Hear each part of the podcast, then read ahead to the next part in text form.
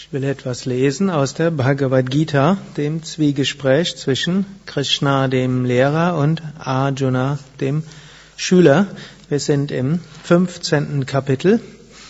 Krishna spricht zu Arjuna über den Yoga des höchsten Geistes auf Sanskrit Purushottama Yoga. Purusha ist das Selbst, das Bewusstsein, wobei Purusha in verschiedenen Kontexten eine unterschiedliche Bedeutung hat. Im Sankhya, diejenigen, die schon etwas vertrauter sind mit verschiedenen Philosophierichtungen hinter Yoga, wissen, im Sankhya ist Purusha das höchste Selbst, das, was unveränderlich ist, das, was immer gleich ist, das Bewusstsein hinter allem. Aber Purusha hat auch andere Bedeutungen, auf die wird Krishna gleich zu sprechen kommen. Und der allerhöchste Purusha, hm, also das reine Bewusstsein, wird deshalb auch als Purushottama bezeichnet. Krishna sagt im 16. Vers des 15. Kapitels, zwei Purushas gibt es in dieser Welt, den Zerstörbaren und den Unzerstörbaren. Alle Wesen sind der Zerstörbare und der Kutasta, der Unveränderliche, wird unzerstörbar genannt. Man könnte es jetzt hier auch als kleines Selbst und großes Selbst bezeichnen. Also wenn wir uns auf uns selbst beziehen, da sagen wir manchmal ich. Hm? Hm, was ist jetzt ich? Ist jetzt dieses Stück hm? Tuch? man kann auch sagen ich. Ist es diese Haut? Wenn man dann die Haut verbrennt, bin ich verbrannt. Ist es das Herz? Und wenn jetzt beispielsweise ich einen Herzinfarkt habe und ein künstliches Herz bekomme, bin ich dann hm, nicht mehr da? Oder ist es die, die Rippen und wenn sie mir gebrochen sind, bin ich zerbrochen? Also dieses Verhält, dieses relative Selbst, mit dem wir uns gern identifizieren, das wäre wie das kleinere Selbst und das, dieses kleinere Selbst, das ist natürlich der Vergänglichkeit unterworfen. Es ist eigentlich nicht wirklich unser Selbst. Es ist nur das, mit dem wir uns fehlerhaft identifizieren. Hm, wer sich etwas mit dem Yoga Sutra von Patanjali auskennt, da spricht ja der Patanjali von den fünf Kleshas, Ursachen des Leidens. Das erste ist Avidya. Wir vergessen, wer wir wirklich sind, Unwissenheit. Und weil wir nicht, weil wir vergessen, wer wir sind, dann kommt sofort Asmita. Wir identifizieren uns mit etwas. Also wir laufen nicht durch die Gegend, nicht wissend, wer wir sind, sondern schnell identifizieren wir uns mit etwas. Es ist durchaus so ähnlich Menschen, die Amnesie haben, Gedächtnisschwund. Nach einer Weile bauen sie sich eine neue Identität an, auf, mit der sie sich identifizieren. Und so auch, wir haben allgemein Gedächtnisschwund, wir haben vergessen, dass wir das unsterbliche Selbst sind, also identifizieren wir uns mit etwas anderem mit unserem Körper, mit unseren Emotionen, mit unseren Gedanken, aber natürlich nicht mit dem, wie unser Körper wirklich ist und unsere Gedanken und Talente, sondern mit dem, wie wir uns vorstellen, mit dem Bild davon. Und manche Menschen haben bestimmte Talente, aber sie identifizieren sich nicht mit diesen Talenten, sondern sie identifizieren sich mit etwas ganz anderem.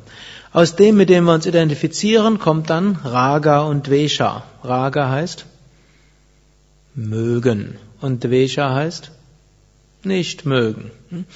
Angenommen, wir identifizieren uns mit unserer Natur als kluge, intelligente, logische hm, Menschen.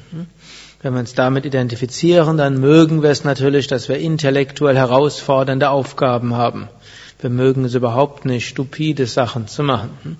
Und wir mögen es nicht, mit stupiden Menschen zu tun zu haben, was auch immer wir darunter verstehen mögen.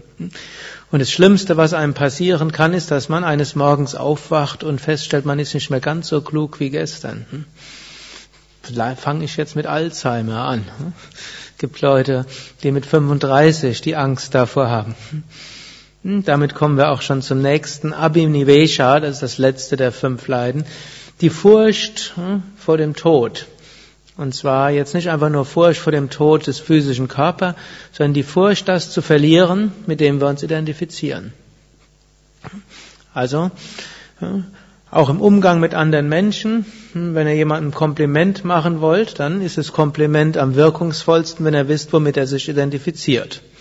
Angenommen, jemand identifiziert sich mit seinem musikalischen Talent und ihr lobt ihn für seinen Haarschnitt, das berührt ihn nicht weiter. Angenommen, aber ihr sagt, dass das, dass es wunderschönes Lied war, dann wird er oder sie sofort sich sehr gut dabei fühlen. Wenn man das Lob, wenn in diesem Lob nur eine andeutungsweise Möglichkeit wäre, dass das Lob vielleicht nicht ein hundertprozentiges Lob ist, dann kann derjenige, der sein ganzes Selbstwertgefühl auf Musik aufbaut, dann trotzdem zerstört sein. Hm, also das sind einige hilfreiche Sachen im Umgang mit sich selbst, wie auch im Umgang mit anderen. Aber all das ist Quelle von Leiden. Deshalb Kleshas wird als leidverursachende Verhaftungen bezeichnet. Also Identifikation mit etwas Begrenztem führt zu mögen und nicht mögen und das führt zu Ängsten und all das führt zu Leid.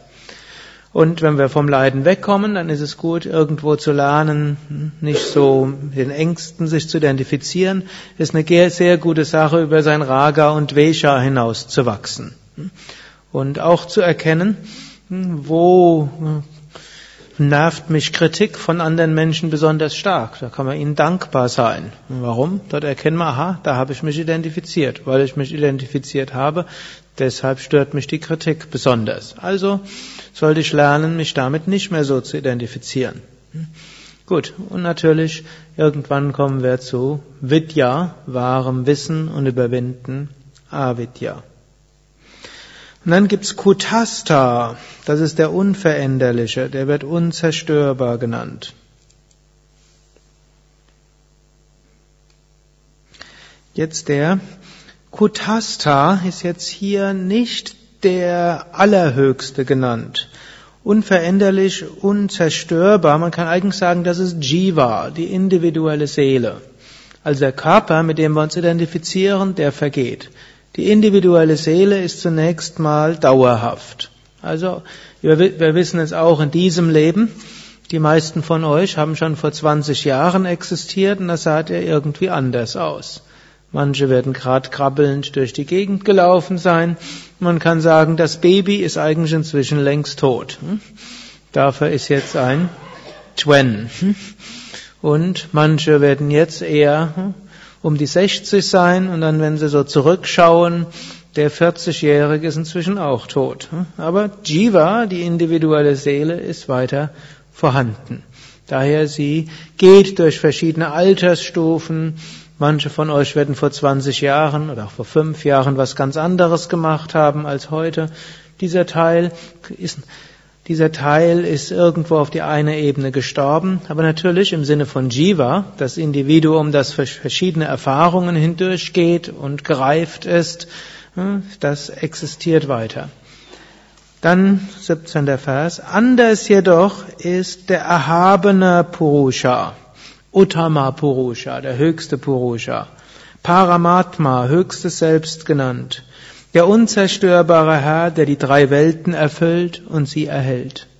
Und in diesem höchsten Aspekt unseres Wesens, dort sind wir eben eins mit Gott.